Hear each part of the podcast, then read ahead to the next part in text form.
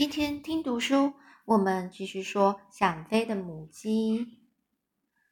这呢，呃，绿头鸭呢带着叶芽一起往院子里那间可供遮风避雨的安乐窝走去。而现在呢，只看到那只老狗，老狗它露出半截身体趴在自己的窝里，眼睛似睁非睁，似睁非睁，就是眼睛呢。好像打开了，又好像没打开的感觉，一副昏昏欲睡的样子。昏昏欲睡就是眼睛就是打不开，好像还想睡的感觉。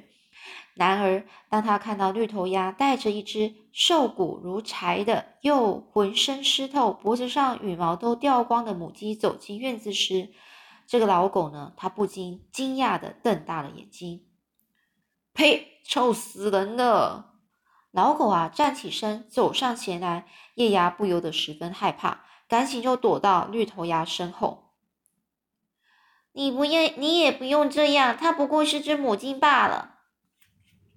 这个绿头鸭好声好气的对老狗说，生怕引起它的不不开心呐，生与引起它的不悦，就是怕它不开心。但老狗呢，仍然是一脸嫌恶的瞪着叶芽，不断的在它身边绕来绕去。看这个老狗啊，它那副虎视眈眈的样子，虎视眈就是一个很可怕，好像很有带有威胁，呃的可可怕的眼神，似乎恨不得啊，怎么样呢？恨不得想要一口把叶芽咬下去。我可是尽忠职守的守卫啊，绝不容许闲杂人等进来。这老狗啊。它整个牙齿都露出来，发出那种威吓的声音。嗯，这时候呢，鸭子们在睡梦中被惊醒了。每个啊，每个鸭啊，每个这里面的角色，每个旁边的一些陪衬陪衬的动物小动物们，都从木鸟中啊探出头来了。那你还在呀？我们以为你你已经走了。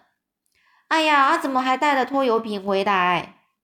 瞧他。那个狼狈的样子，一定是差点变成黄鼠狼的晚餐呐！这个鸭子们整个是七嘴八舌的呱呱叫着，并发出一阵嘲讽的笑声，就是在那嘲笑它那个叶芽。而但是呢，这个绿头鸭只是沉默不语，叶芽却发现它脖子上的羽毛不仅根根竖起，而且还不断的抖动着。叶芽看见绿头鸭因为自己而被嘲笑，哦，所以这是嘲笑的谁？哦，有可能就是这个绿叶鸭呢，看见这个绿头鸭哦，所以他们都在其他的鸭子都在嘲笑这个绿头鸭，心里是很过意不去，也对自己被当成笑柄感到又羞愧又惶恐，就是很不好意思啊。然后，但是又觉得很很很很难过啦，这样子。喂，流浪鸭，我们在这里已经够挤了，你收留一个就我收留，我们收留你一个就算了，你怎么还带了一只病鸡回来？快把它赶出去，说不定有传染病呢。那鸭子们啊，异口同声的就在面嚷嚷着，要亚叶芽赶快离开。而有了鸭子的撑腰后，老狗呢也更加得意起来，提高嗓门，大声呵斥的说：“你听见了吧？还不快点滚出去！”叶芽呢，就吓得整个缩起他的脖子，但在无处可去的情况下，他只能死命的紧贴在绿头鸭身后。我我没有没有传染病，也也不会打扰任何人，而且啊，这个叶芽呢，他哽咽的就说着，他原本以以为啊，只要离开鸡舍就行了，更何况自己对院子里的这些家伙又一点都不陌生啊，而而且。我我从很久以前开始就一直想住在院子里。胡说八道！你明明就是养鸡场的母鸡，那就该乖乖待在笼子里生蛋才对。可可是可是我我叶芽为了不被赶出去，只好想尽办法为自己辩白啊！辩白就是帮自己辩解啦，就解释。但是呢，他越想解释呢，这老狗呢就越不耐烦，反而故意喷着粗重的鼻息。哼哼，然后不断的向前逼近，叶芽被他吓得整个节节倒退，就一直倒退了，连续好几次就跌坐在地是地上，而每次叶芽跌倒的时候，那群鸭子就爆出一阵笑声，最后他终于忍不住哭了起来。就在这时候，住手！这实在太过分了，你们就放过他吧。这绿头鸭呢，再也按耐不住，大声的呵斥他们。想不到他的嗓门如此的洪亮，相形之下，这其他鸭子已经被完全比下去了。我本来只是想跟大家商量一下，没想到你们一点同情心也没有。同情心？看来他早就忘了当初是谁收留他的。其中一只鸭子很不满的就在那说着，而绿头鸭听了之后反而更生气了。这只母鸡才跟刚刚啊被从坑里逃出来。除了它以外，你们有谁看过能活着出来的母鸡吗？而且它还是在黄鼠狼虎视眈眈的情况下，好不容易才逃出来的。这鸭子们整个是很震惊啊！大家就是互相看着对方。真的是黄鼠狼哦！你们做得到吗？我看大概早就是吓得皮滚尿流了，被它一口咬死了吧？在绿头鸭的厉声质问下，鸭子们呢顿时呢哑口无言。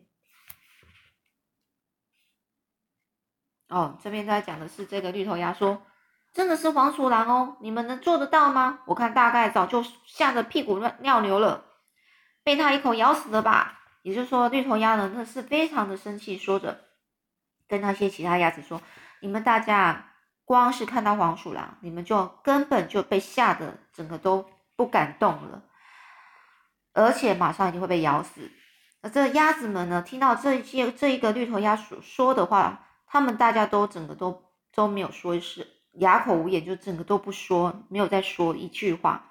连老狗呢也停下脚步，不敢吭半句话。只不过是在幕僚中让出角落而已，真的有那么难吗？这个绿头鸭就这样讲。叶芽还是头一次看见绿头鸭如此威风的样子。因为他总是跟在队伍最后面，他一直以为这绿头鸭的地位是跟小鸭差不多的。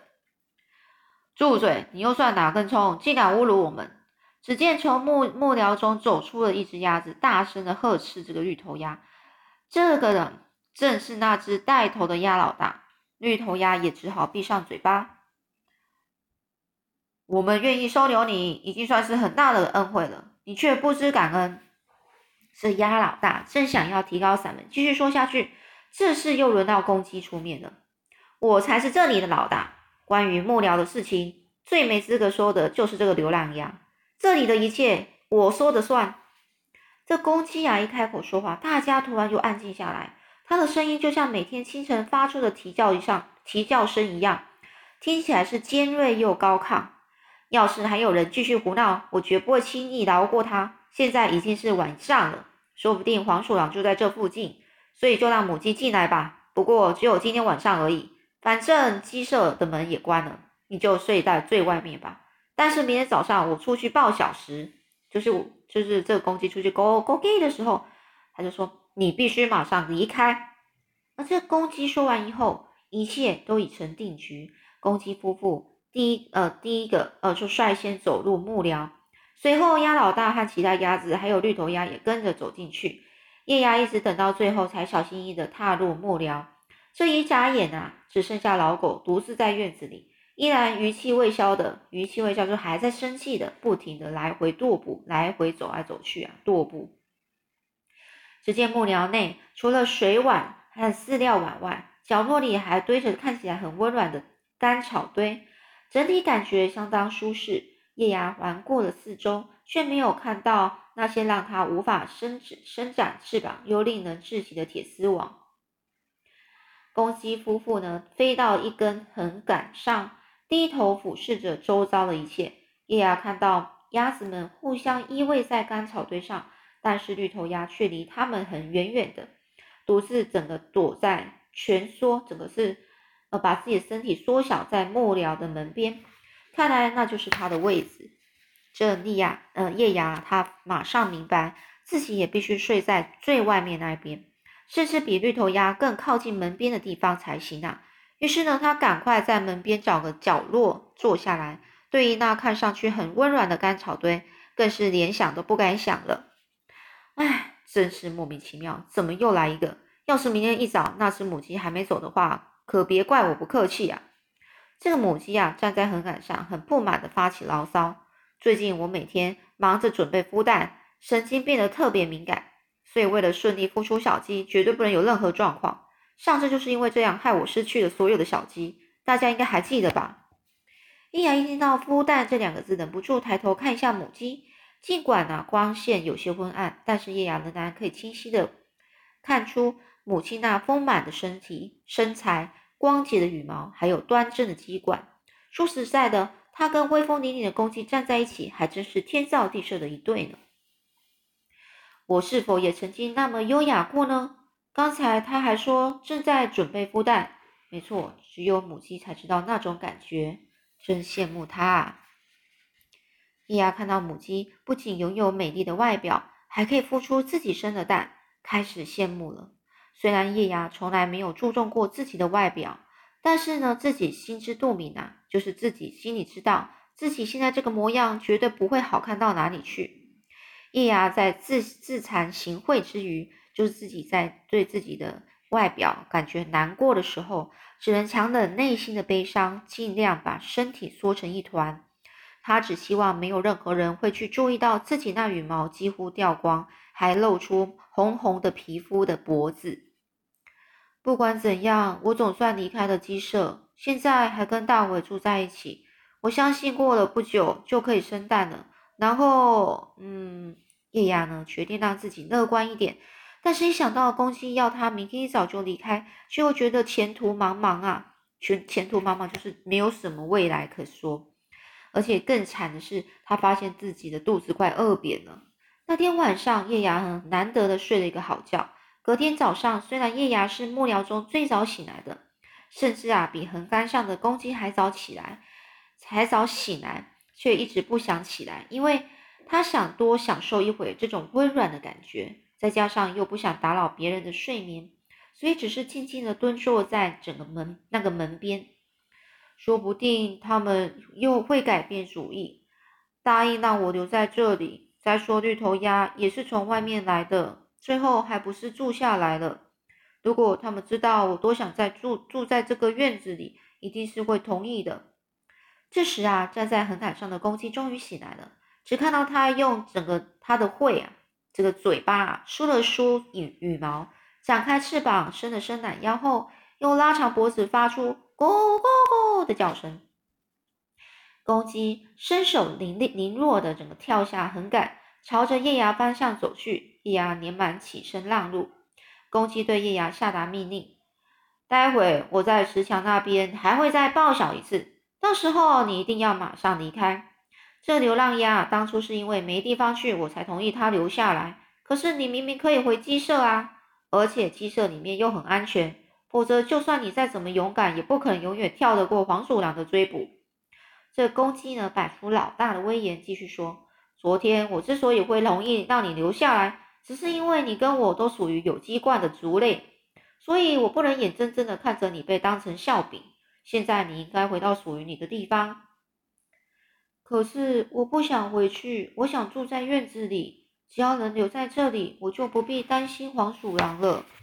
这叶芽呢，鼓起勇气这样说：“其实我是废鸡。”那个公鸡就说：“废鸡。”叶芽呢，点了点头。公鸡却一脸不屑的冷笑起来，反而用比刚刚还更凶狠的眼神瞪着他。看样子，要是叶芽再敢回水，他肯定会冲过来啄他。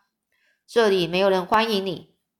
叶芽一听到这句，突然之间，整个身体啊泄了气，像泄了气的皮球似的，彻底绝望了。他呢紧紧闭上嘴巴，不仅感到羞愧、很丢脸的无地自容，而是而且更是悲从中来啊！就是说，他除了感觉到自己很丢脸哦，觉得哎，真的是很想钻到那个土地里面躲起来，而且呢，甚至是更悲伤了，更难过了。这公鸡呢，迈开大步走出去后，过没多久，只听到外门外传来“咕咕咕”的啼叫声，也等于啊是对叶芽发出最后的警告。